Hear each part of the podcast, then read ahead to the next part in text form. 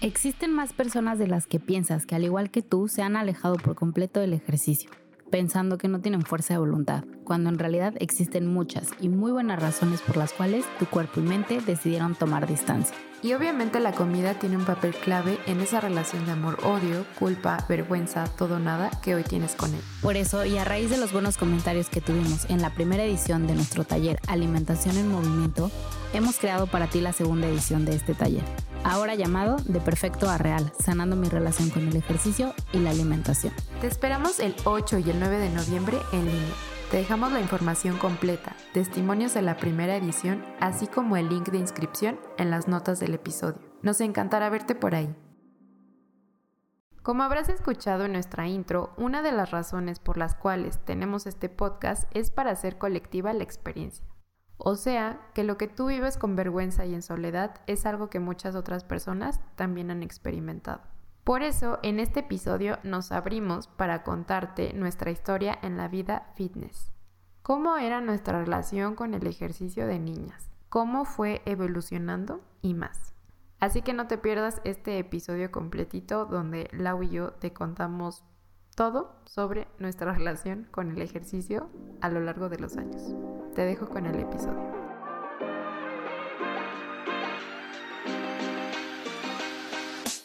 Tu cuerpo habla porque él cuenta la historia y merece ser escuchado. Aquí podrás comenzar a mejorar tu relación con él y con la comida a través de herramientas e historias. Yo soy Laura y yo soy Carla y hemos creado este espacio para hacer colectiva la experiencia y conectar. Bienvenidos a un miércoles más de Tu cuerpo habla. Hoy solo estamos Lau y yo y básicamente vamos a echar chisme, de contarles un poquito de nuestra historia, hablarles cómo pues fue progresando y cambiando y sanando y madurando nuestra relación con el ejercicio. Así que pues váyanse por una bebida o algo tranqui para escuchar. Si también después de escuchar este episodio quieren compartirnos su experiencia, si se sintieron identificados, pues saben que son bienvenidos también parte de su, bueno, parte de que queremos hacer este podcast es hacer colectiva la experiencia. Entonces, si nos quieren compartir sus historias, son bienvenidos.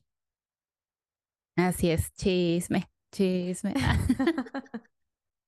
sí, y justo eso que decías al final, creo que es nuestro objetivo de compartir nuestra historia, ¿no? O sea, bueno, yo lo pienso que no me gusta, Carla lo sabe, como que no me gusta que me conozcan tan a fondo. Tengo una barrera bastante grande, así como que para, para mi vida personal, pero me gusta pensar en, bueno, lo voy a compartir porque a alguien le puede funcionar mis errores mm. o alguien se puede sentir identificado y decir, ay, no solo me pasa a mí, que, eso a veces nos alivia muchísimo. Y, y que bueno, y que también en mi proceso y en nuestro proceso quizá alguien diga, oye, hay solución, no siempre voy a estar así, ¿no? Entonces, creo que también ese es parte del chisme de que estemos aquí. Justo estaba escuchando un podcast hoy en la mañana que, oye, ya no digo tanto esa frase, Sí, pasó mi año de que escuchaba un montón de podcasts, porque antes en todos los episodios era, escuché un podcast, acabo de caer en cuenta. Este, pero estaba escuchando un podcast, un podcast donde hablaban de la recuperación de una persona que era alcohólica y me gustó que decía que escuchar a otras historias la hacían no compararse, sino identificarse y el que se identificara pues hacía que tomara conciencia y entonces ya no sintiera vergüenza de que era la única persona a la que le pasaba esto y pues pudiera tomar cartas para, no sé, o sea, ya sea quedarse ahí o poderlo transmutar o transitar o evolucionar. Entonces, creo que es eso, mm. que no es de, o al menos eso yo hago cuando escucho otras historias. No me gusta de comparación sino más bien de me identifico o veo que hay otra forma distinta en la que se puede hacer o vivir las cosas. Entonces, es más por ahí, ¿no? Lo que queremos hacer. Sí, dijiste algo que a mí creo que me pasó, no en este tema, pero en otros aspectos de mi vida que me pasa, que muchas veces procesos que pensamos como seres humanos que vivimos, que sentimos mucha vergüenza porque lo hacemos solos, son procesos que se hacen muy, en, o sea, como solitarios y pensamos que somos a los únicos que nos está pasando eso y vivimos ese proceso con vergüenza. Y ya cuando escuchas la historia de otras personas dices, es que todos estamos en lo mismo. ¿no? Sí. Podemos relacionarnos con otras personas y justo como que esta vergüenza que a veces nos puede hacer mucho más daño se, se va como disminuyendo. Al menos así es en mi caso y en mi proceso de otras experiencias. Sí, sí, también. Y por eso también me gusta compartir lo que viví, obviamente ya en el punto en el que ya te sientes, porque también hay un proceso en el que todavía no lo puedes platicar, ¿no? Como que apenas lo estás digiriendo y ya después ya llega un punto en que se siente bien compartir. Pero bueno, entrando en el tema, ¿qué te parece si empezamos eh, yéndonos un poquito a cómo era esta relación cuando éramos pequeñas? ¿Cómo era tu relación cuando eras niña, Lau, con el ejercicio? Niña Lau, este, Mm, sí. Carla, la carita de Carla así de ternura. Eh, pues creo que me está costando trabajo como, o sea, no sé, 11 y 12 años, más o menos, ¿no? Estamos en ese, en esa edad. Pues creo que era como, no sé, es que al principio yo toda mi vida nadé. Entonces al principio yo la odiaba, o sea, de chica como de 9 años, 10 años. Y no me gustaba, no me acuerdo por qué, solo me acuerdo que lo hacía porque mis hermanas iban a nadar, entonces como que pues también mi mamá pobre, ¿no? Así, no voy a llevarte a otro lado, órale, vas tú también a nadar. Y entonces me tocaba nadar. Sí, ya, o sea, no me voy a andar moviendo, órale vas. Mm, Y este, no sé, no lo disfrutaba, pero después me empezaron, o sea, luego fue una obligación porque por algo de la espalda, desde chica tengo la espalda medio chueca, siempre se me olvida cómo la tengo, pero sé que la tengo chueca. Y entonces era, ni modo, tienes que, que nadar.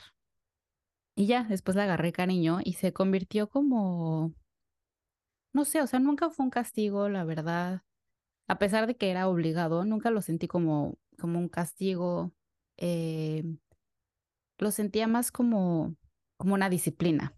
Creo que lo sentía más como el, eh, como, como cumplir con una parte de lo que debería de hacer, pero no lo sentía desde el castigo, o sea, era como ser disciplinado. Creo que siempre lo, lo, me lo relacioné así. mm, Y bueno, esa disciplina cada vez fue un poquito más y más y más grande, pero eso también fue porque también me fui encariñando más y más y más.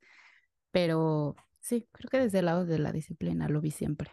Y siempre lo vi únicamente, eso que también quiero aclarar, ahorita ya en, retrospectiva lo veo, siempre lo vi únicamente como en la natación. O sea, si yo me salía a jugar a patinar o a andar en bici, de chica me encantaba andar en bici, o no sé, a correr, ya sabes, las traes, lo que sea, pues jamás, digo, también estás chica, ¿no? Pero jamás lo vi como un movimiento. O sea, yo como para mí el ejercicio del movimiento era, voy a nadar. natación. Ajá, demás es... juego. No, ok. Lo demás para mí era jugar. Era como mismo, o sea, mi diversión era voy a salir en bici y voy a hacer el ejercicio en natación. No sé si me explico. Sí, así siempre lo vi. Igual es un poquito de auto, autoexigencia, ¿no? En el tema del deporte. Sí, yo creo. Pero, y eso ya me di cuenta muy grande de que nunca vi lo demás como un movimiento. Órale. Y estás Ujú. bien chiquita. Sí, empecé bien chiquita, empecé a los nueve. Ok. Sí. ¿Y tú? Cuéntanos, ¿cómo fue tu experiencia y tu perspectiva del ejercicio de chica? Pues la verdad es que fue bastante buena porque mi papá siempre fue corredor, entonces como que siempre intentó que, tengo dos hermanos que son más grandes que yo, intentó jalarlos y como que no le salía. Y yo sí, o sea, ni me acuerdo cómo fue la primera vez, pero nos salíamos a correr los dos juntos. Mm, Entonces, eh, como que de ahí era tiempo para pasar con mi papá y pues divertido, o sea, porque nunca fue de tienes que hacer tanto o si te cansas está mal, o sea, todo era como muy natural. Y entonces él me contaba sus historias de que cuando quería hacer proyectos nuevos en el trabajo, se iba a correr y le llegaban las ideas y a la mm. fecha es algo que me pasa, o sea, yo Sí, trato de apagar mi chip cuando voy a estar haciendo ejercicio, pero, o sea, yo voy a correr y me llenan las ideas de post, de, no sé, sí. contenido y así. o me caen 20, no sé. es- Entonces para mí fue así como muy natural. Y después, como mi papá fue de, eres la única mujer que tenemos aquí, tienes que aprender a defenderte, entonces me metió a taekwondo. Y pues ya también estuve en taekwondo, yo creo que como desde la primaria, desde, no sé, tal vez tenía nueve años o menos. Y me gustaba un buen que nos ponían a correr, o sea, mm, correr siempre me ha gustado mucho. Entonces ahí nos ponían a subir y a bajar escaleras, era una primaria que tenía, creo que eran tres pisos, entonces nos ponían a subir así de que los tres pisos, bajar los tres pisos. A mí me encantaba, era como, no mm. sé. Y, des- y también me gustaba el básquet, o sea, como que veía, mm, a- había una coach, bueno, no, era una maestra que era de, bueno, les voy a enseñar 10 minutos de básquet aquí en la primaria. Y Ah, yo, ay, qué padre, o sea, no sé, como que siempre fue de, quiero probar todo. Y entonces cuando em- entré a la secundaria, eh, sí fue, todo esto fue en la primaria, ya en la secundaria, este, me seguí todavía con taekwondo, creo que me faltó una cinta para llegar a negra. Y ahí era de que siempre fui muy ruda, de que me- si me tocaba pelear contra hombres, les decía, pero sí pégame, aunque sea mujer, o sea, como No me des chance. no me des chance, sí, o sea, como que era muy, Sí. siempre fui muy aguerrida o muy ruda y no sé. Y hubo un punto en mi vida en la que dije, bueno, este, también me gusta bailar, entonces vamos a meternos a de porrista y también iba hacia competencias de que concursos en México y me ah, fascinaba bailar. Creo que la, de las cosas en las que más me he sentido segura y no pienso en fallar fue era cuando bailaba. O sea, neta era ujú. como no pasaba por mi cabeza que me iba a equivocar. Entonces Ay, qué solo lo hacía y lo disfrutaba un montón.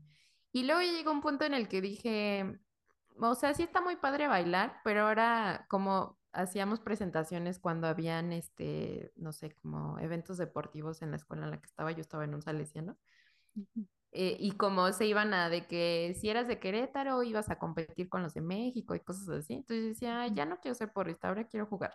Entonces me cambié a, a básquetbol. Y ya de ahí, este, no sabía nada. Y ahí sí me empezó un poco la frustración de decir, me hubiera gustado eh, aprender desde niña, porque ahorita no me mm, costaría aprender a botar sin ver hacia abajo, ¿no? Cosas así. Creo que fue la primera vez que empecé a sentir frustración en torno al ejercicio. Bueno, más bien era deporte, pero para mí el ejercicio siempre estaba ligada a algún deporte. Eh, como que siempre era de, bueno, en este momento hago esto y me ayuda a ser más rápida o me ayuda a ser más mm, flexible. Y en la secundaria fue cuando me entró lo de, bueno, quiero entrar al gimnasio, que ahora digo, no manches, si hubiera sido esta época con Instagram y así, quién sabe cómo hubiera sido mi época de gimnasio en la Sí. secundaria. Porque en esa época yo hacía de verdad un buen de ejercicio, pero no, de, no era por tener un cuerpo, es que me gustaba mucho, Lo era, disfrutabas. lo disfraba un buen, o sea, yo me podía ir en la mañana a correr buen de kilómetros y luego en la noche me metía así de, ahora quiero ir a Zumba, ahora quiero ir a Mm, este spinning y me encantaba cómo era las clases que daba el maestro de spinning, eran súper divertidas, la música que ponía me encantaba, o sea, De de verdad. verdad que todo el tiempo lo disfruté, todo lo que hacía, cosa en la que me metí a experimentar era como, ay, qué divertido y así. Entonces, eso yo creo que hasta antes de entrar a la universidad, porque ahí es cuando la cosa empezó a cambiar. Pero digamos que en la infancia, de mi niñez y en la secundaria, sí, todo, todo, todo lo disfrutaba, todo fue muy, muy divertido. Ay, quienes nos ven en YouTube creo que pueden ver la felicidad en la cara de Carla. Y si no, seguro también quienes nos escuchan en la voz se le transforma. Ay, es que sí, fueron épocas muy bonitas como de Es que ni siquiera siendo porrista en la secundaria me traumé con el cuerpo porque Sí que es algo donde se podría manifestar. sí, porque sí tuve una amiga muy cercana que estuvo en ballet y ahí sí, este, ella sí tuvo temas con la comida y temas con el cuerpo, pero yo no, o sea, jamás, jamás me pasó por la cabeza en ninguna de las eh, disciplinas en las que estaba ante- antes de la universidad, esto es antes de la universidad, este, como que no, no me pasaba por la cabeza de Solo alguna vez, tal vez en la secundaria, dije, ahí hago un buen de ejercicio y qué ujú, raro que mi panza no esté plana, pero pues bueno, y mm. ya, seguía con mi vida. Era Y bueno, como ok. que Ajá, eso era un pensamiento sí que me llegaba, pero ya decía como, Sí, ya, bueno, X. No, sí. luego tengo este pacientes que me dicen, ay, es que mi hijo adolescente come un buen y así. Y yo les digo, a ver, platícame. Y digo, uy, no, si supieras yo, me daba un buen de hambre, obviamente comía. Yo creo que hacía mi desayuno, era una super comida completa, pues porque ne- estaba súper activa todo el tiempo. Y no era deportista de alto rendimiento realmente, pero Era moverte todo el tiempo. sí, estaba movida todo, todo el tiempo. Sí, sí. Ay, sí lo disfrutaste mucho. Y yo justamente al contrario de ti, como que sí me quedé, sí de repente me daban ganas de hacer otras cosas, como que decía, ay, o sea, dentro de esta disciplina que les platicaba de la natación, lo disfrutaba. O sea, yo era de las más ñoñas. Y luego hasta me odiaban los demás porque era la, así como existe en la escuela el nefasto, bueno, para mí es nefasto. Sé que estoy con una ñoña frente, no sé si eras tú esa la de la Yo, clase, yo era ñoña, pero pero la era ñoña, no vas pero a no pedir la teta. tarea y yo, uy. Ah, no. No, era como ñoña, pero cool. Ah, no sé. Era ñoñaco. Pero yo era esa, o sea, yo Ay, Dios. reflejada en el ejercicio, yo era esa ñoña nefasta, o sea, luego los demás me Ah, odiaban. ok. Y yo así, y Mm. no podemos hacer esto más rápido, y no podemos hacer, no podemos descansar menos, y no, era yo, era yo la nefasta y la ñoña, pero lo disfrutaba, o sea, disfrutaba, Ok. discúlpenme, pero sí lo disfrutaba, y no sé a dónde iba con todo esto, pero, pero bueno, me desvié, no sé a dónde iba con eso, pero regresando al tema de que nos platicaba sobre el cuerpo, yo creo que tampoco nunca tuve, pero bueno, también quiero aclarar y quiero verlo desde mi punto de vista. Siempre fui una niña muy delgada, muy delgada, o sea, incluso hasta me llegaban a pensar que si yo tenía anorexia, que si este, que si no tenía suficiente músculo, que si no comía lo suficiente Mm, y porque también en el transcurso como, o sea, en el, eh, en, pertenecía a un equipo de natación y te hacían pruebas, que si de nutrióloga, que si de repente de sangre, de bla, bla, bla. Y muchas veces muchas nutriólogas y médicos me llegaron a decir, es que mm, seguro no comes lo suficiente. Y me acordé porque ahorita que decías, es que si vieran todo lo que como, o sea, no me creería, ¿no? A veces comía, me mm, sentaba a comer con, o sea, hombres que se puede llegar a comparar un poquito, ¿no? Como, ay, los hombres comen más. Y yo comía más que ellos, ¿no? Pero, o sea, eh, creo que también esta relación con mi cuerpo nunca la tuve, pues porque soy una niña muy delgada. Fui una niña muy delgada, ujú, siempre, ¿no? O sea, creo que también quería aclarar eso. No sé si es tu caso, pero en- al menos en mi caso no. Y lo que a mí me pasó, ya fue un poco más grande, o sea, ya adolescente, no tanto de niña, pero ya de en la adolescencia, como prepa, secundaria tirando la prepa más en prepa, ya fue cuando empezábamos a hacer gimnasio en el equipo de natación. Y no me pregunten igual por qué, y esto yo lo platiqué en otro episodio, no sé en cuál, pero que a mí me encantaba hacer barras y me encanta, o sea, como que todo lo del Ah, tronco y sí. brazo, hablando de mis brazos, este, siempre me ha encantado, no sé por qué, siempre lo he disfrutado muchísimo y me llegaban, o sea, me encontré me pasaba como, ay, se te van a hacer brazos de hombre, ay, es que ya estás muy musculosa, ay, es que, O sea, ¿ibas en qué- cuántos años tenías cuando te dijeron esto?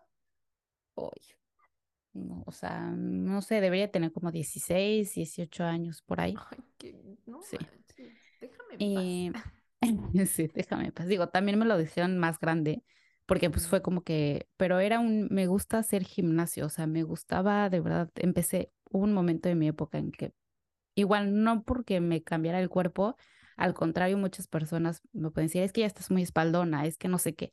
Y yo, mm, güey, me vale. Y también creo que eso lo agradezco del ejercicio, que fue un punto donde yo quiero lograr esto, me vale cómo se vea mi cuerpo, me vale que me digas que estoy muy espaldona, que si tengo piernas de hombre, que si tengo brazos de hombre, que da, da, da.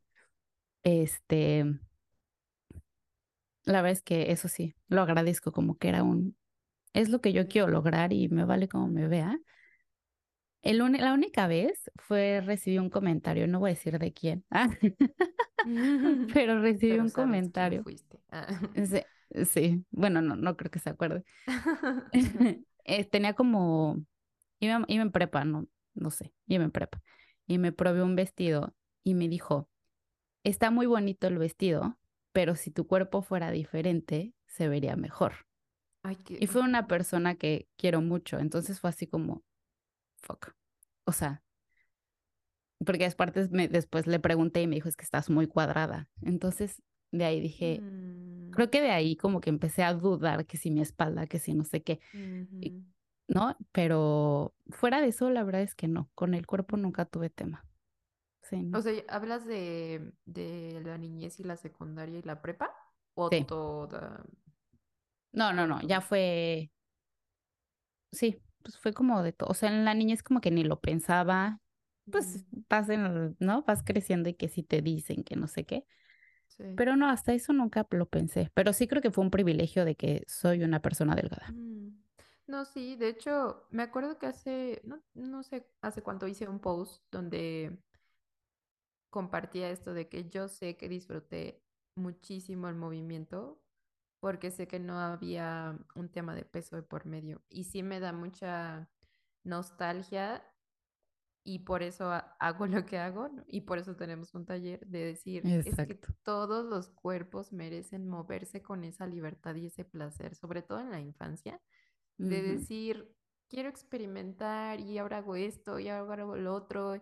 Y cómo, pues con base obviamente a lo que necesito, de que si me estoy moviendo más, entonces obviamente voy a necesitar comer más porque estoy en etapa de crecimiento y como esa, mm, ay, no sé, pues experimentar el mundo desde esa libertad y ese gozo y ese descubrirte y así, lo merecen todos los cuerpos.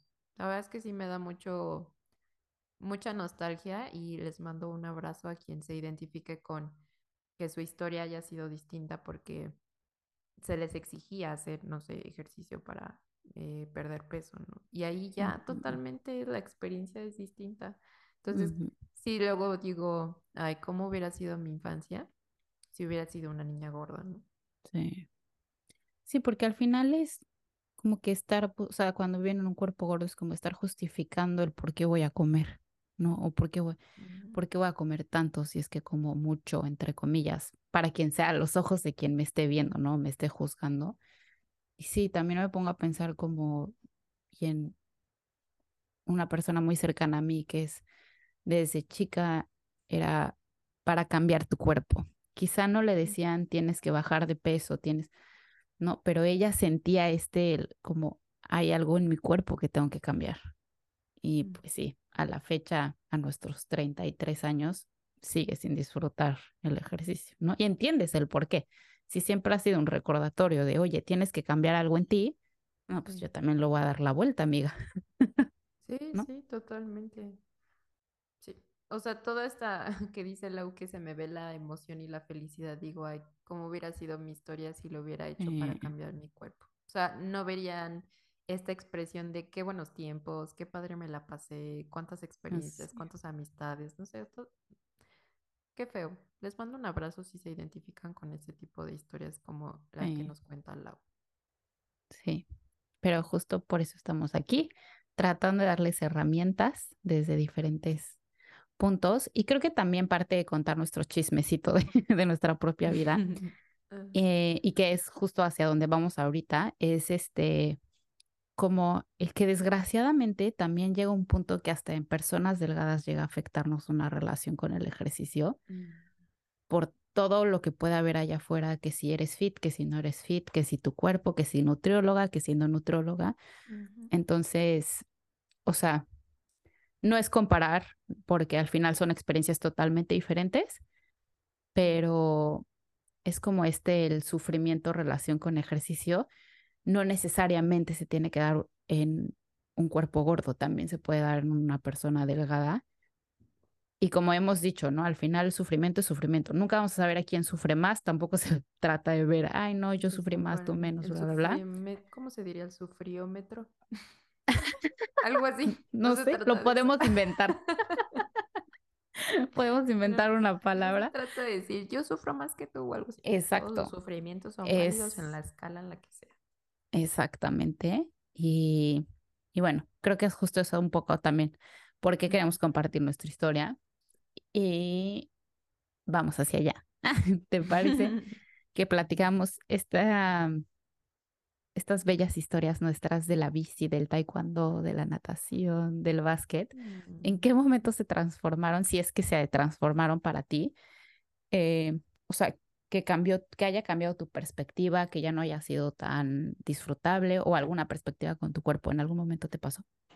Sí, me pasó cuando empecé con la carrera y como yo venía tan apasionada del deporte, yo dije, bueno, primero dije que me iba a dedicar a nutrición poblacional. Este, después dije, no, nutrición deportiva porque amo el deporte, amo el movimiento y así. Pero, o sea, no, empezó a, empecé a ser más hipervigilante con mi cuerpo. No me acuerdo si lo empecé a contar en un taller o en una, en un episodio, pero antes yo no me fijaba en si mis piernas son delgadas o son gruesas. Y cuando estaba en nutrición, empecé a ser muy hipervigilante con cómo era mi cuerpo. Entonces ahí empecé a decir, no, es que mis piernas son muy gruesas, deberían ser más delgadas. Y si quiero ser nutrióloga deportiva, entonces tendría que verme de esta forma. Y a la par, se, se unió con que yo nunca fui de redes sociales. Todas las redes sociales que yo tenía me las abrían mis amigas de que, ah, ya, abre una red social y así. Yo, bueno, sí", y me las hacían. Pero yo nunca he sido fan de, nunca he sido muy de redes sociales a la fecha, si ven el mío, de pronto aparecen cosas, pero, o sea, como el mío personal de pronto, pero no, no soy tan de redes sociales. Pero ya había empezado en Instagram y así. Entonces empecé a seguir cuentas de deporte, más aparte eh, la carrera. Y entonces esto hizo que en pretemporada, cuando empecé a entrenar eh, en básquetbol ya a nivel estudiantil de, o sea, en la universidad, entonces hacíamos pretemporada y pues ya eh, ibas al gimnasio y así, y que me seguía gustando y lo seguía haciendo porque sí notaba que si hacía más fuerza, en básquetbol era más difícil que me movieran cuando eh, Claro. estaban jugando y eso se sentía muy padre. Pero después empezó a meterse ahí esto de mi cuerpo tiene que verse de cierta forma porque soy Mm, nutrióloga y porque estoy viendo redes sociales y entonces este, el porcentaje de grasa adecuado es tanto y los mm, pliegues y el IMC y todo esto se empezó a meter y sí recuerdo una época en la que me metí al gimnasio y estaba frustrada y yo no me consideraba buena nutrióloga porque decía, es que no logro tener ese cuerpo wow. eh, que te ponen que debe de ser de gimnasio, ¿no? Y es que yo a la par iba con otra amiga, creo que nunca le he contado esto, si lo escuchas, bueno, ya sabrás, este, pero yo empecé a meter mucho a una amiga de que vamos al gimnasio, ¿no? Y yo la veía a ella que llevaba menos tiempo que yo y que, por ejemplo, para ella era más fácil marcar ciertas partes de las piernas, ¿no? Y yo decía, es que, ¿qué estoy haciendo mal? O sea, ¿por qué no se me marca tan fácil? Este, si ya llevo más tiempo entrenando. O sea, al final que sí tiene cierta memoria el cuerpo y de alguna forma, pues sí tenía ya rato haciendo gimnasio porque siempre en pretemporada y así.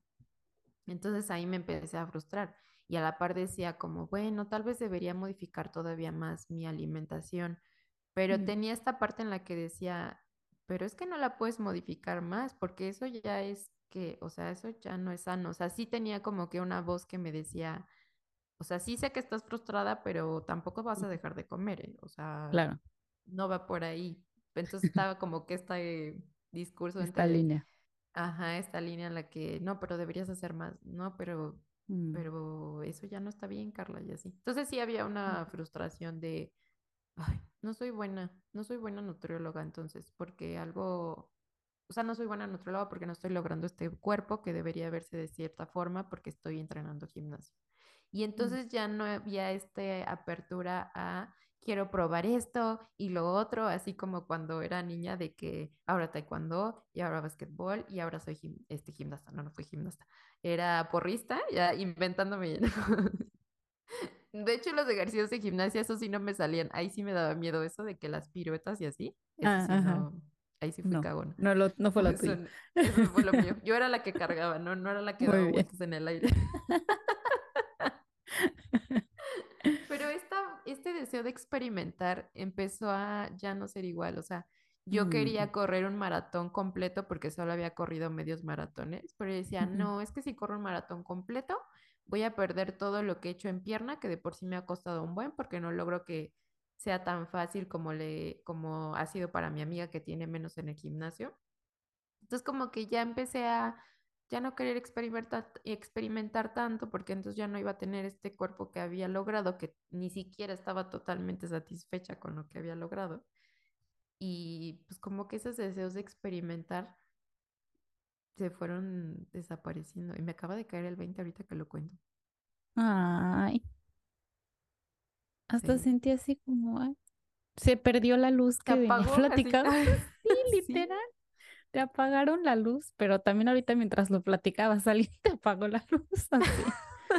Sí. Ay, Es que, es que sí, me acaba de qué caer. En, en exclusiva, me acaba de caer el 20 ahorita que les platico. Ay, gracias, Mm, gracias por compartirlo. Este, la verdad es que son cosas que luego, o sea, nos cae el 20, lo platicamos, ajá, y luego te quedas así como, ok, déjame digerirlo. Chale. Así Sí, de, sí. así, así de Ah, chale, sí es cierto, eso pasó. Pero sí, realmente oye, y desviándome un poquito del tema, ¿hay algo que te gustaría experimentar hoy? Mm, ¿qué me gustaría experimentar? Tengo muchas ganas de esquiar. Eso, Ah, tengo muchas cuidado con lo que pides. Ya sé. Ya lo aprenderás, ya llegará tu momento de aprender. Creo que sí Pero, es eso. Mm, y tal vez algo más de, tal vez me gustaría retomar el baile. mm, Eso, en algún tiempo sí estuve en clase de incluso de salsa. Ay, me gustaba un montón. Y digo, ay, sería bueno retomar el baile porque ahora ya solo hago yoga y corro, pero tal vez algo de baile sería padre. Y esquiar, Ah, pero voy a tener cuidado con lo que deseo. sí, ya llegarán el baile y, el, es- y la esquiada, como sea que tengan que llegar. Pero, pero sí, porque, digo, te lo pregunté porque me dio mucha curiosidad que antes era como el experimento. Y sé que disfrutas correr. Y aquí debo contarles que de repente me llegan mensajes random de Carla después de correr así, idea de no sé qué, y me deja una idea así, para el podcast, idea de un post. pongo mi GIF de Homero de que se va. Sí. Y ya sé que Carla estuvo corriendo cuando fue, cuando me llegaron esos mensajes random. Digo, o sea, y esto también sé que lo disfrutas y que disfrutas del yoga, pero ahorita que te escuchaba dije, no, ¿por qué perdió esa luz de experimentar? Más allá del movimiento, que era para ti Sí. un, voy a experimentar y voy a ver qué, qué más hay allá. Retómalo. Mm. Ay, sí, yo Sí, ¿eh? Me dejaste pensando que, que sí sería bueno retomar como esa chispa de, pues sí, de probar, de decir, creo que es ese desprendimiento, ¿sabes? De que no soy la que, eh, Mm, o sea, no era como, no soy la que hace taekwondo. Y no me importaba salirme si me faltaba una cinta, una para hacer cinta negra. Ese era como ujú, el desprendimiento de decir, en este momento mm, soy taekwondoín, pero en este momento hago, este, soy porrista y en este, mo- como que no me definía algo, era mm. muy desprendida de esa identidad de soy la que, más bien soy la que le gusta experimentar y ahorita es esto y luego lo otro. Eso. Y creo que eso sí es algo que me gustaría retomar y no solo en el área del ejercicio, sino En en otras otras áreas de mi vida. Ay, qué padre. Y mira, justo eh, yo al contrario, y es algo que a la fecha sigo como batallando de repente. Yo sí me identificaba como soy la nadadora. Y para los que les ha pasado así, no, o sea, no en, en ese deporte, no en cualquier otro deporte, que si soy la que hago CrossFit, que si soy la que no sé qué, el día que lo dejas de hacer, por lo que sea, dices, en la madre, ¿quién soy ahora? Y es una patada en los... Pero, Censurado.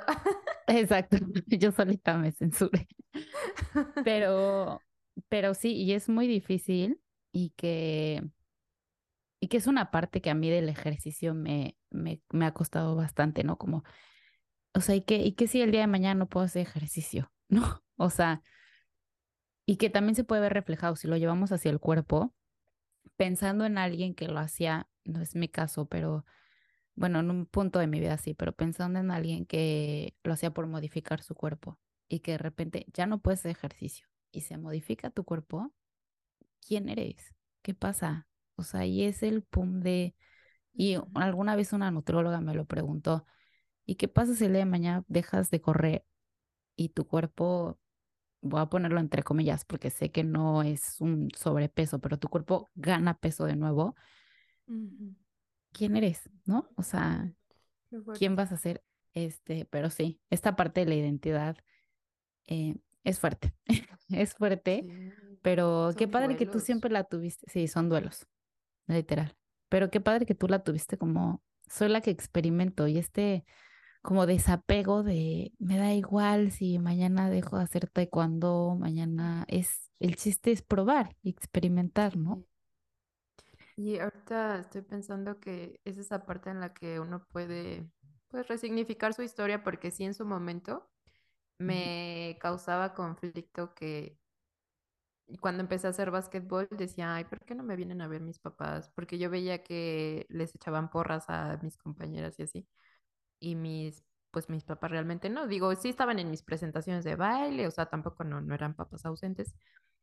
Pero creo que eh, también eso de que no estaban tan ahí, de hacía que, no sé, igual y otros papás podrían haber dicho, ah, no, este está siendo muy indecisa, ¿no? Y si ya empezaste algo, lo acabas, ¿no? Y si ya te falta solo una cinta para ser negra, a lo acabas. O sea, que quizá no fueron ausentes, tal vez no estuvieron tanto como Carla niña hubiera gustado, le hubiera gustado a Carla adolescente, pero también si lo resignificó, me dieron el espacio para experimentar y jamás fue de, ah, no, ahora lo acabas, o no hubo esa exigencia o esa rigidez, y eso también me acabo de caer el 20.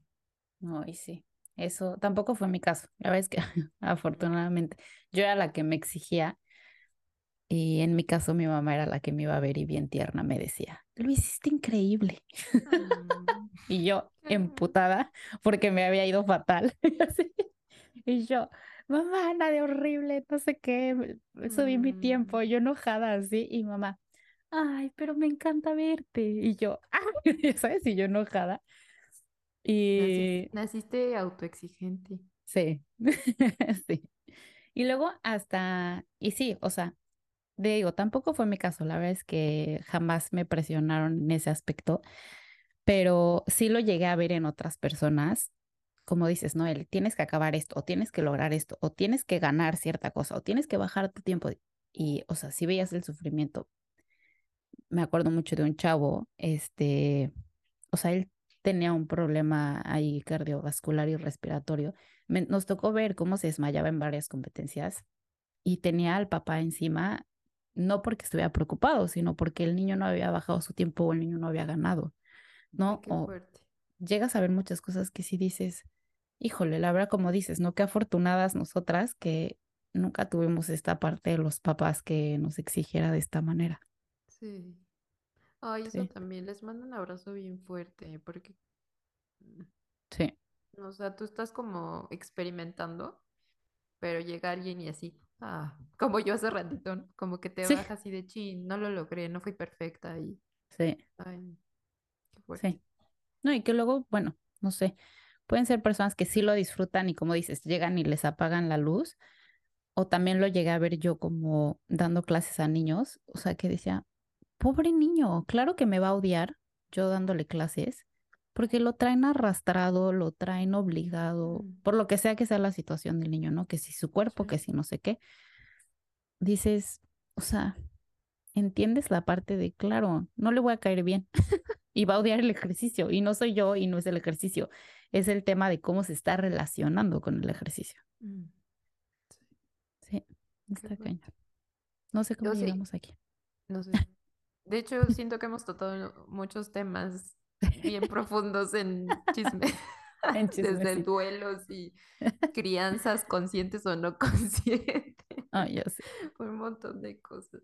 Pero, no sé, tú también hizo algo que, o sea, pasó algo que te cambiara la perspectiva para que te relacionaras ya diferente, porque nos contaste más de la primaria y la secundaria. No sé si después. Sí, ¿qué les importa? Nada, es Voy a borrar, voy a borrar esto. No lo borres. para que la conozcan como es en realidad, sin edición. A ver, es que en realidad tengo una parte mía que me choca que conozcan mi, mi parte personal, me choca. O sea, el podcast me ha abierto muchísimo y porque no tengo a la gente viéndome. Ya después me pongo a pensar en quién me puede escuchar y digo, chay. Pero bueno, aquí estamos. Hasta donde tú sientas, ¿eh? O sea... Sí. Ah, no, sí, nunca, nunca voy a contar de más. eso. Bueno, sí, de hecho, no sé para qué te digo si es eso, pero... sí, me voy a hacer güey. Gracias, pero gracias.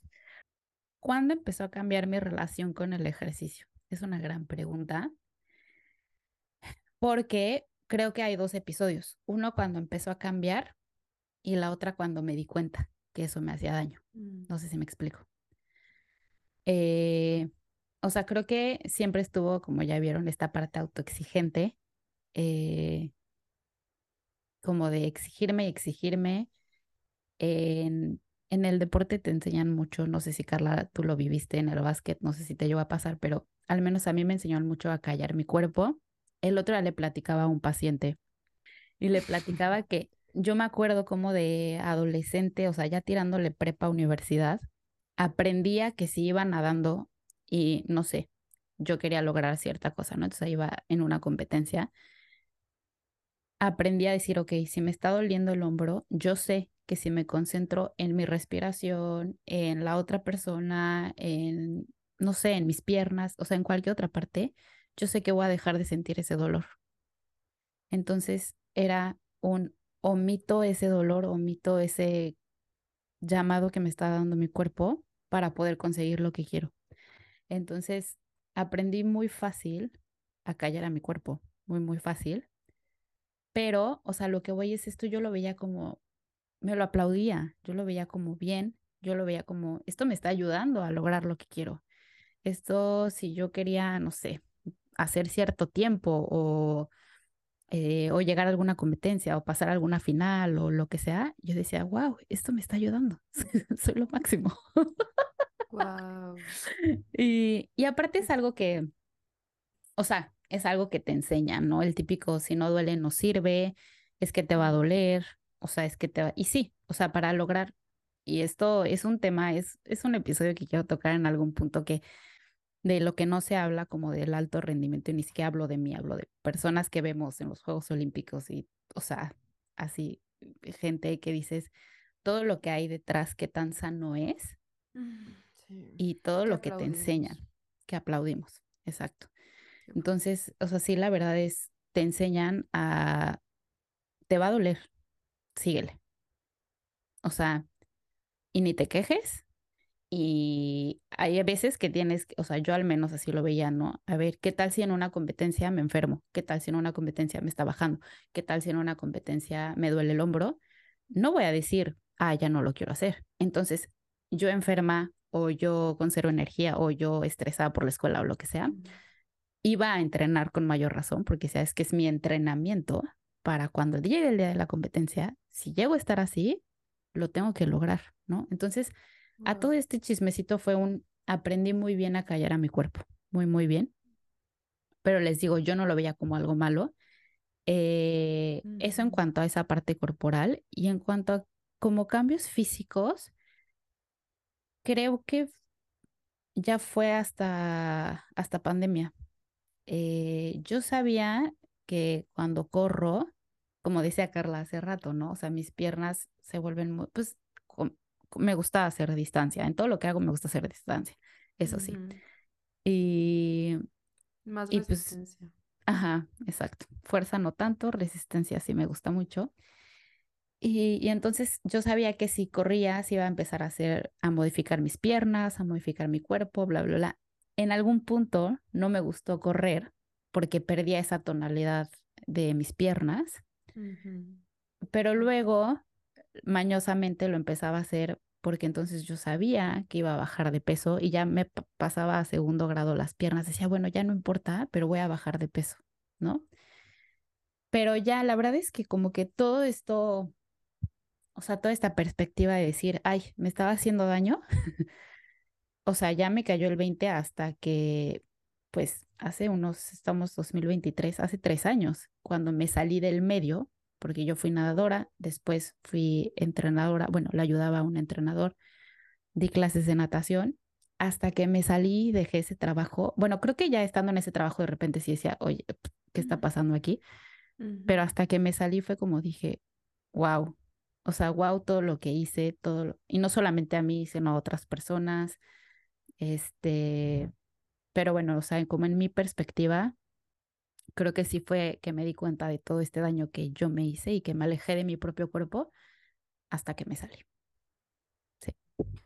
Ay, me recuerda el podcast que escuché hoy en la mañana, que, justamente decía que, eh, digo, sé que no tiene nada que ver, pero que ella contaba su historia de, de cómo llegó, bueno, cómo desarrolló el alcoholismo, pero para ella era difícil identificar que estaba teniendo un problema con el alcohol porque se juntaba con pura gente que aplaudía Exacto. el terminar hasta el chongo este, cada fin de semana. Entonces, pues era como, ah, qué padre, me lo reconocen, entonces Claro. soy muy buena en esto eh, porque soy la que, wow, es- nunca me pongo mal cuan- aunque haya tomado no sé cuánto de alcohol.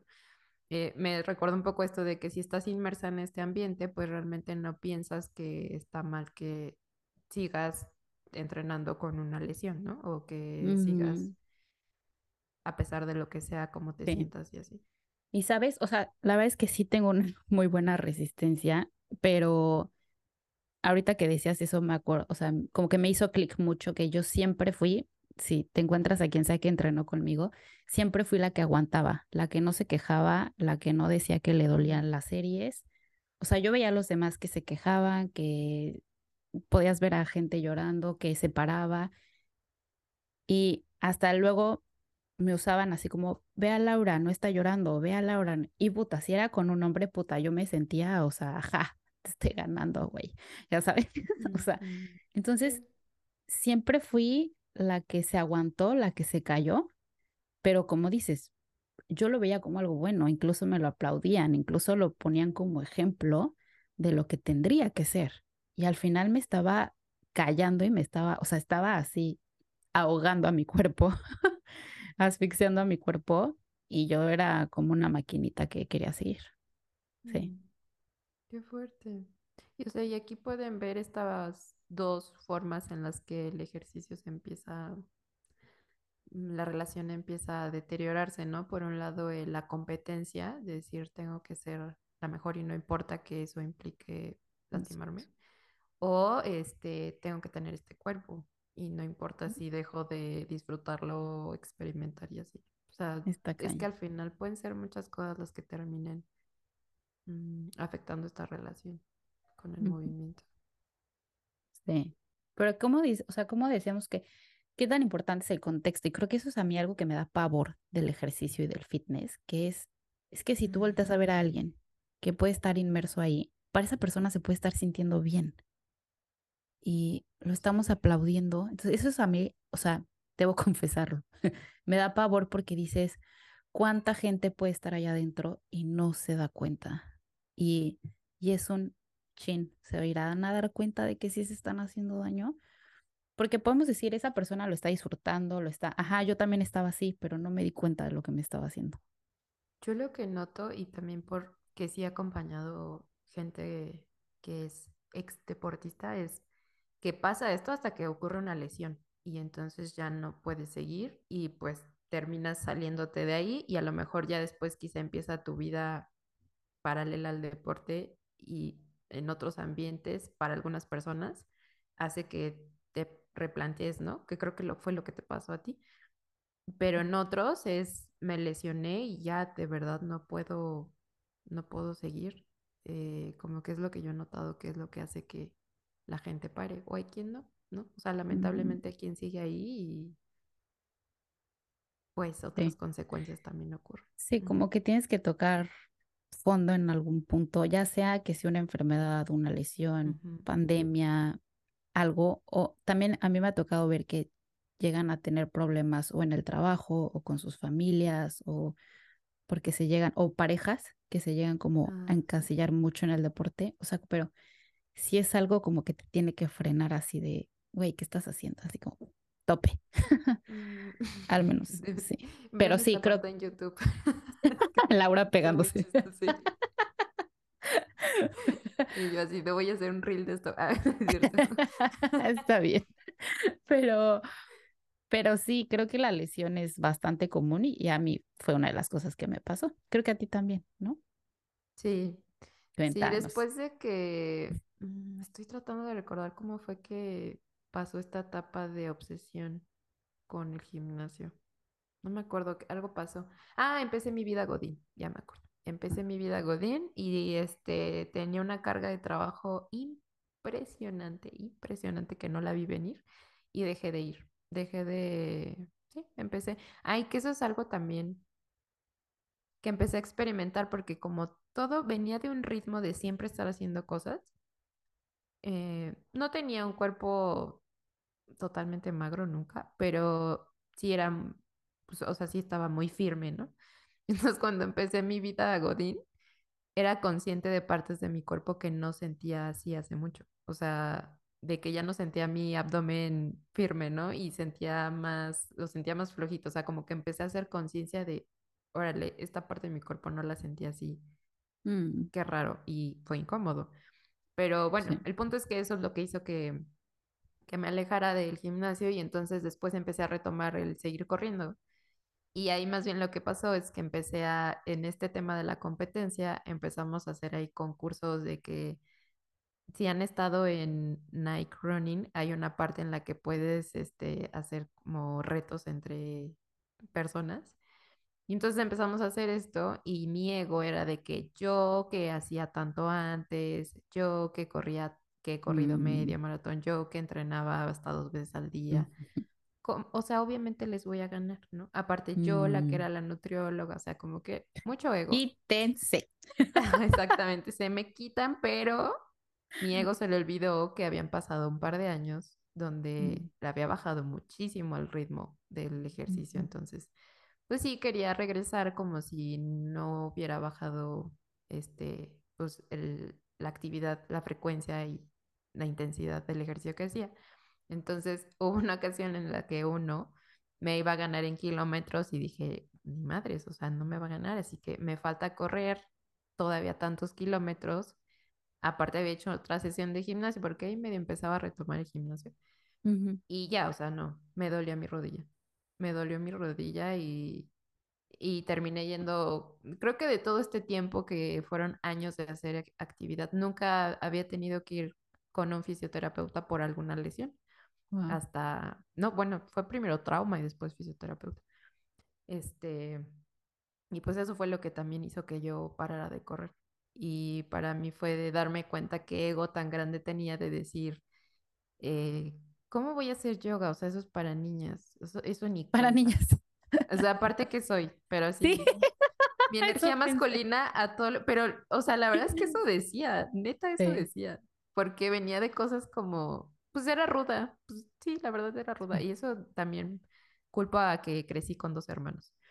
Este, pero eso fue lo que hizo que ya tuviera que dejar de correr y pues tuviera que, la verdad es que en eso empezó mi proceso de conciencia, de conciencia corporal y de Mm, decir, eh, pues corrí por, corrí por un tema de ego, de desconexión corporal y ver cómo estas reflexiones que hoy les comparto, de ver cómo fue cambiando mi relación con el ejercicio. O sea, es que ese momento en el que paras, haces una, revisas como tu vida, haces conciencia de ciertas cosas y pues me callé la boca cuando empecé a hacer yoga y dije, órale, o mm. sea, de hecho ayer caí en cuenta, después de que sacamos el episodio de- con esta Constanza de este kinesióloga no pesocentrista, Vayan a me cayó el 20, sí, se lo súper recomendamos, que mi rodilla ya no me truena y me tronó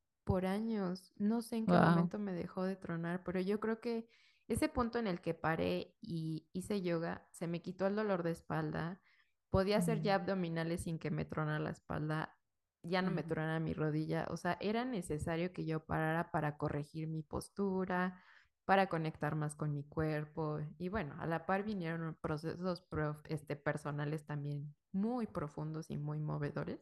O sea, siento que cuando paras, pues vienen muchas cosas que no sabías que estaban ahí pendientes de revisar. Entonces, sí, o sea, fue más por un tema de ego cuando me lesioné y de alguna forma la vida fue la que hizo que parara y mm. pues me empezara a reflexionar de muchas cosas de mi vida. Ay, qué fuerte, qué fuerte y sin nada más, este, pausa, es el episodio 76, el de Constanza, donde hablamos lo de, de la rodilla, vayan a escucharlo. Y, y si está cañón como hasta que no te para algo, y como dices, ¿no? Creo que el parar vienen muchas cosas y no solamente cambios corporales, sino también otras cosas que se te ponen de frente. Y creo que por eso nos da tanto miedo parar. Y, y creo que por eso fue parte de la pandemia, parte de un gran caos, porque nos paró a todos. O sea, a mí fue lo que me paró en cuanto, o sea, ahí tuve muchos veintes, sobre todo de mi cuerpo. O sea, ahí fue cuando me di cuenta que dije, madres, mi cuerpo puede cambiar y deja tú que pueda cambiar. El, el pavor que a mí me estaba dando ver cómo podía cambiar mi cuerpo. O sea, eso fue lo que dije, ok, esto no está bien. Eh, y a la fecha me sigue costando trabajo parar. Y que creo que aquí en esta experiencia de, o sea, que Carla también decía, ¿no? Así de, ay, el yoga es para niñas. Y yo también pensaba así. O sea, yo me acuerdo no, no me acuerdo cuántos años tenía, ya iba en universidad, pero que me invitaron a una clase de pilates y yo, ay, ¿eso qué? O sea, no pensaba como es para niñas, pero era como, eso no es nada, o sea, qué tontería, ¿no? Pregúntenme cuándo he ido otra vez a pilates o a yoga, no puedo porque no puedo parar, o sea, porque me cuesta, o sea, es tan ah. retador para mí que le doy la vuelta a ir tan lento y a ir como, ¿no? O sea, y sé los beneficios que puede tener, pero le sigo dando la vuelta pero, o sea, pero al final lo que quería llegar con esto es que creo que también es válido.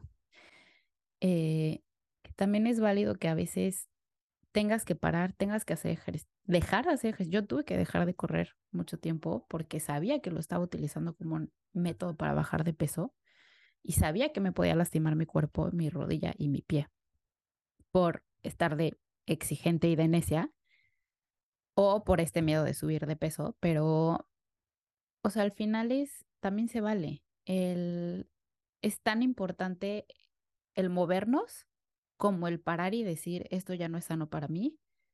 Eh, yo necesito ahorita yoga, yo necesito ahorita baile, yo necesito ahorita caminatas, pero creo que a veces es sano, es sano y creo que eso no se dice y cómo me enoja. Y esto lo dije creo que en el de en el de Constanza, que hace poco alguien me decía, o te lo conté, que alguien me criticaba porque, ay, esta generación de ahora que nada más quiere caminar, porque voy a hacer un nado y dije, ay, no, me preguntaron que si iba a ganar y que si no sé qué mi tiempo. Y yo me vale, o sea, yo lo que quiero es estar en el mar y disfrutar, ¿no? me viene valiendo madres todo lo demás. Y me criticaron así como, este, ay, esta generación de ahora. Bueno, y si para mí ahorita eso es más sano que nadar rápido, ¿qué? ¿No? O sea, no sé, creo que también es esta parte de validar que a veces parar es más sano que seguirnos moviendo.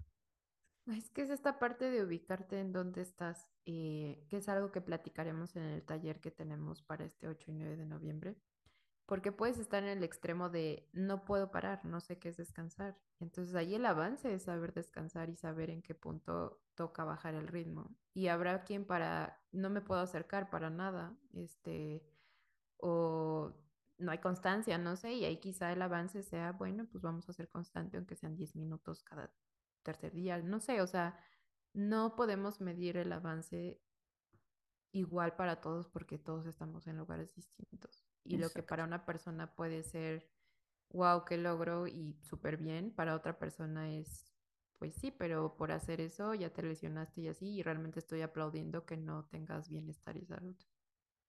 Exacto, exactamente. Oye, y tocando este tema que ambas nos pasó, como el parar y que no descansábamos y que era como hacer y hacer y hacer, en tema de relación del ejercicio, ¿qué era lo que tú buscabas? Mm, Mm, Así de chale. Ah, puros chales sí, en este episodio. ya No, sé. No están solos. ya sé. Ay, pues al inicio simplemente experimentar, o sea, Mm, divertirme, sacar mi energía.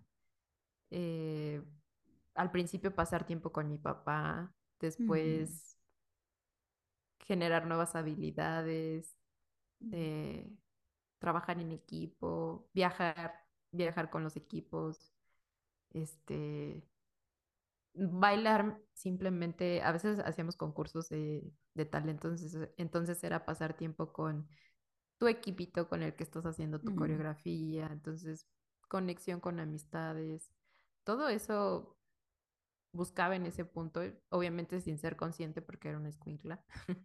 mm, Este, pero después, cuando empezó a, a modificarse la relación con el ejercicio, era demostrar que soy buena nutrióloga a través de mi cuerpo Wow. o demostrarme que, que podía llevar a cabo todo lo que estaba aprendiendo en la carrera. Y creo que en algún el primer episodio que grabamos, dije la historia de mi cuerpo muchas veces fue de mi cuerpo, de mi mente, la mirada externa, o sea, como que la mirada externa puede avalar si estoy bien, si no estoy bien, si estoy haciendo suficiente, si no estoy haciendo suficiente.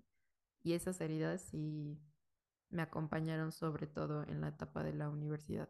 Entonces creo que era más el eh, lograr ese cuerpo. También con básquet no fue la mejor relación porque al inicio sí en la prepa, pero en la universidad no, porque estaba yo en, pues ya este, a nivel competitivo universitario. Pero me faltaron muchas bases de más chica, o sea, de aprender de más chica. Sí creo que cuando llegas a un punto de competencia, lo mejor es que hayas entrenado pues más pequeño, ¿no? Entonces ahí eh, me di cuenta que lo que buscaba era saber que podía lograrlo, o sea, saber que podía eh, ser buena aunque no haya empezado a entrenar desde niña y, y que era determinada de que podía lograr lo que me proponía, porque mm, pues si entrenaba este, mis horarios normales, yo aparte me iba a, este, no sé, fines de semana a tirar sola y mejorar mi técnica. O sea, siempre buscaba como la forma de que fuera del horario eh, mejorara técnica, botar sin ver, no sé, o sea, como que trataba de ponerme al corriente de, al nivel al que pues lo exigía realmente. Mm, pero ahí realmente me di cuenta que empezaba esta mente catastrófica que después eh, empecé a trabajar de, como que le echaba muchas ganas, pero me autosaboteaba el decir que le tenía miedo al éxito. Entonces creo que mm, me quería, este, quería validar que sí era posible que pudiera lograr eso, aunque me costara un buen, pero siento que después ya no estuvo tan padre eso.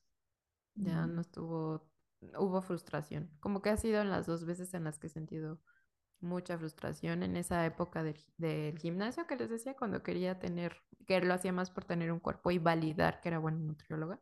mm, Y en el otro era, pues, validar que mis esfuerzos que hacía externos a lo que era el horario, pues se veían reflejados de porque reflejar. claro que lo iba a lograr. Y que sí me Mm, apasionaba, o sea, realmente sí me gustaba mucho el básquet, me encantaba, pero sí creo que se empezó a contaminar porque siempre era de no lo, no lo voy a lograr. No sé, era como un sí lo voy a lograr, pero no lo voy a lograr. O sea, me lo quería demostrar, pero al mismo tiempo me costaba creer que podía hacerlo, no sé. mm, te entiendo perfecto. Mm, Y yo no sé si me di a entender. Sí, yo sí. Espero que los- las personas que nos Nos escuchan irán, también. nos si me di a entender. Pero, ¿cómo, o sea, cómo, qué fuerte todo lo que se ha ido transformando? Y ahorita, ¿qué es lo que tú buscarías con el ejercicio? O sea, ahorita en esta etapa de tu vida. Mm, Pues ahorita el equilibrio entre el yoga me ayuda a bajar el ritmo, a decir, este, ¿cómo estás hoy? Eh, mm, ¿hay- ¿te duele en alguna parte de tu cuerpo? ¿Necesitas un yoga que sea de más fuerza o necesitas uno que sea más suave? ¿Solo mm, quieres hacer yoga restaurativo? Eh, como que es esa parte en la que digo, es tiempo para mí. Y hay veces en las que me pregunto en el día, ¿hoy hiciste algo por ti? Sí, hoy hice yoga. O sea, como que no me puedo, no puedo terminar mi día si no hice algo por mí. Porque en alguna época de mi vida estuve tanto en el otro es primero que yo, que ahorita digo, este, mi día no termina si no me dediqué a algo mm, simplemente para pasar tiempo conmigo. Y el yoga es uno de esos. mm, Y en cuanto al correr, eh, siento que es esta parte de liberar, liberar tensión, eh, en la parte en la que entra la creatividad, la parte en la que sí también está esa de ver qué tanto puede lograr mi cuerpo, como decir, wow, no sí. sabía que tenía esta capacidad de mejorar mis tiempos, porque aunque me sigo, o sea, aunque me relaciono con él de forma más de qué necesitas y no importa si eso son poquitos kilómetros, eh, sí veo mis tiempos, pero ya no los veo como, como es el que me dicta si voy bien, sino con curiosidad, de decir, ah, pues Mm, sí, mira, en, tu- en esta parte de tu ciclo, este, bajan tus tiempos, o cuando no sí. duermes bien, bajan tus tiempos, o Mm, cuando lo haces en la noche más despiertas, este, no sé, o sea, como que sí sigo viendo esta parte medible, pero desde la curiosidad de decir, a ver cómo, qué va pasando, es una mezcla, no sé. Siento que Ah, busco pasar tiempo conmigo y ver que mi cuerpo puede seguir siendo, seguir sorprendiéndome con nuevas cosas. mm, Este, y también pienso en mi vejez, o sea, a mí sí me gustaría sí. seguir corriendo de, de adulto mayor, así como ve a mi papá casi a sus 70 años que sigue corriendo. Digo, yo Mm, quiero eso para mí. ay, qué lindo. Me encanta. Y ahorita que decías lo de, o sea, yo lo escuché como, sí darte tu tiempo, darte tu espacio, pero desde el conectar contigo, ¿no? Porque es, me puedo dar algo para mí, y lo digo entre comillas porque, no sé, también lo he escuchado, me llegó a pasar a mí que decía, ay, sí es tiempo para mí, pero no me estaba escuchando. No sé si me explico, mm, ¿no? O sea, es como ujú, que desde el me respeto, me escucho y respeto el ritmo de mi cuerpo y no tanto de lo que nos podemos exigir y que creo que también se puede llegar a confundir con el, no sé, pensando en alguien que quiera lograr una meta, no sé, correr sus primeros cinco kilómetros o medio maratón o no sé, hacer un paso de zumba, no sé, lo que sea. Creo que también se puede llegar a confundir en, si lo veo desde esta perspectiva, ya no voy a poder llegar a lograr nada. Y no, claro que no. Y yo al menos, por ejemplo, en la carrera, que fue lo donde ya pues estaba más, o sea, en la última vez que corrí, que fue hace como un año y medio, dos años, ya ni me acuerdo. Pero creo que al final el verlo desde esta perspectiva, el respetar mis ritmos, el respetar mi descanso, y todavía me costaba trabajo hacerlo, te da más oportunidad de mejorar que el solo exigir y exigir y exigir y estar callando mi cuerpo. Al menos así a mí me pasó. mm, Y era, o sea, a lo que voy es también se puede mejorar o también puedes conocer nuevas habilidades de tu cuerpo, nuevas aptitudes y nuevas cosas desde este lado. No todo tiene que ser el si no duele, no sirve. ¿Me explico? Sí. Si es que pensamos que solo así puedes lograr cosas o Exacto, que exacto. si te relacionas así de forma más conectada con el cuerpo, entonces ya no vas a lograr nunca objetivos. Y, por ejemplo, Eres una yo digo, mediocre. ajá, eres una mediocre. Yo, a mí me gustaría de, quisiera correr medio maratón, pero en otra, en otro país, como que es algo que me he planteado. Y es una meta al final, pero se puede lograr sin que te estés, este, matando y lesionando. O sea, sí puedes, sí puede haber conexión con metas. O sea, no tiene por qué estar peleado. Solo habría que plantearse qué metas y por qué son las metas, ¿no? exacto, También. exactamente. Ver todo el contexto. Ay, muy bien. Oye, Pues pero tú no has contestado. Ya sé que, que ya no estamos pasando de tiempo, pero sí. no te sin Mi responderla tú. ansiedad, mi ansiedad, yo estaba pensando en el reloj así, ti, ti, ti. Sí, sí, ¿Yo qué sé. buscaba? Ah, es muy fácil. Yo buscaba aceptación y validación a través de, de la natación. Eh, después lo busqué a través un poco de mi cuerpo y usé el ejercicio, pero de aceptación y validación por una pareja, o sea, no una persona, sino por mm, quien sea que vaya pasando en mi vida.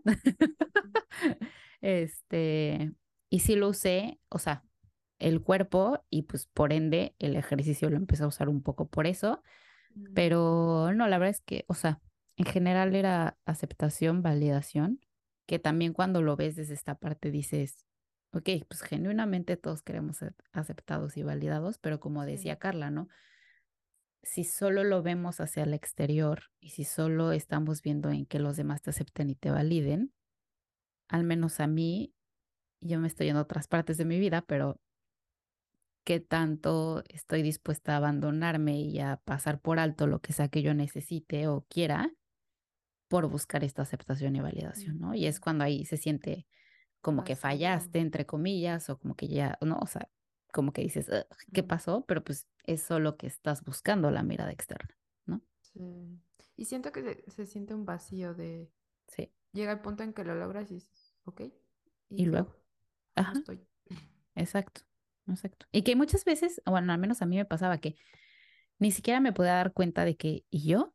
O sea, porque se lo seguía viendo externo, ¿no? O sea, como que ya hasta que me llegaba un golpe muy fuerte era como, ajá, y mi pierna lastimada y mi rodilla lastimada, ¿no? Ujú. Entonces sí, pero bueno, afortunadamente ahora lo veo muy diferente el ejercicio, lo veo igual como por un, como cambio de energía a veces. O sea, no sé si son días que estoy muy encerrada o que estoy muy mucho tiempo sentada, o sea, como por simplemente moverme, o hay veces que me siento como plana en cuanto a emocionalmente y el ejercicio me puede ayudar como a levantarme. Pero creo que mi parte favorita de este momento en mi vida del ejercicio es conocer gente. Esa es mi parte Ay, qué favorita. padre. Sí. Y me ha ayudado mucho como para esta parte de salud mental, de conectar con nuevas personas. Y, y sí, esa es mi parte favorita. Y cada vez me he abierto más, así que llego random y le digo, hola, ¿puedo hacer esto contigo? Mm. Entonces, eh, sí, ese es mi, ahorita es como mi highlight del ejercicio.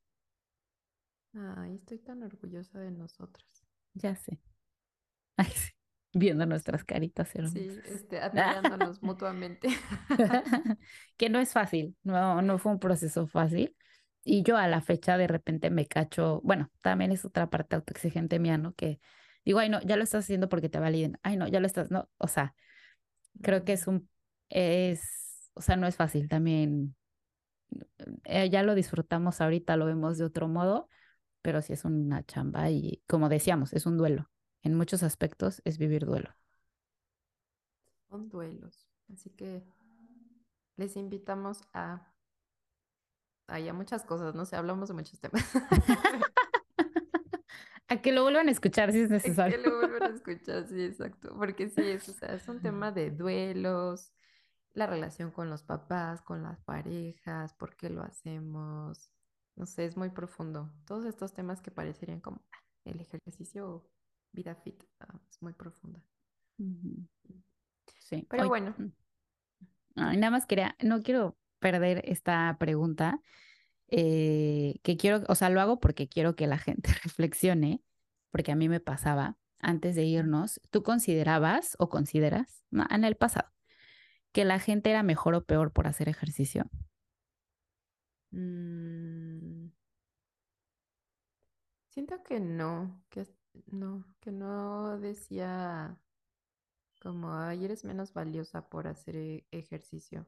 Porque incluso no me, no buscaba tener una pareja que tuviera el mismo ritmo de ejercicio que yo, o sea, como que me daba igual. Como que solo si tenía buenos, si era buen muchacho, dirían las tías. Ah, Era lo que me buenas importaba. intenciones. Sí, tenía buenas intenciones. Pero siento que para las personas, o bueno, lo que yo he observado, que sí consideran que son mejores seres humanos, este, sí piden como, no, yo sí quiero que mi pareja sea como exactamente así, que esté muy metido en el ejercicio. Sí. ¿A ti? Yo, no tanto que se hicieran o no hicieran ejercicio, o sea, sí eh, pero era más como clasificar a la persona por la disciplina. O sea, ya si haces ejercicio y no sé, logras tal cosa, para mí era como, wow, ¿no? O sea, yo sí veía a esa persona, podría verla como mejor. En cuanto a parejas, no, la verdad es que llegó solo un punto de mi vida en el que sí lo buscaba así como me gustaría que mi pareja hiciera ejercicio, pero como por el poder compartir y que me entendiera, Ah, ya. pero no tanto como si fuera mejor o peor persona, sino como por el poder compartir esta parte con esa persona. Que ahora digo, me vale si hace ejercicio o no.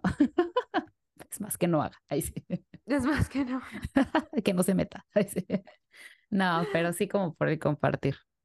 Ay, pues sí. Pero sí hay muchas personas allá afuera que lo ven diferente. Mm, Bueno, Sí, no nos vamos a spoilear a esas personas. exacto, Ustedes, este, Ustedes decidan. reflexión. Ajá. ¿Qué piensan? exacto. ¿Qué piensan? Decidan. Y ¿Sabes pues bueno, Me quedé pensando dime. que no, no hacía tanto esta comparativa porque tenía como que un papá muy activo con el ejercicio y tenía una mamá que no se metía en temas de deporte y así, entonces como que era, ah, pues existen dos tipos de personas. Este, bueno, no, Una que hace y otra que no hace. ajá, sí, exacto. O Entonces sea, y que no está tan clavado y otra. ajá. Entonces como que eso hacía que, pues, lo viera normal. Pero bueno, ahora sí, vamos a cerrar ya, porque no sé ni cuánto llevamos, yo solo me solté.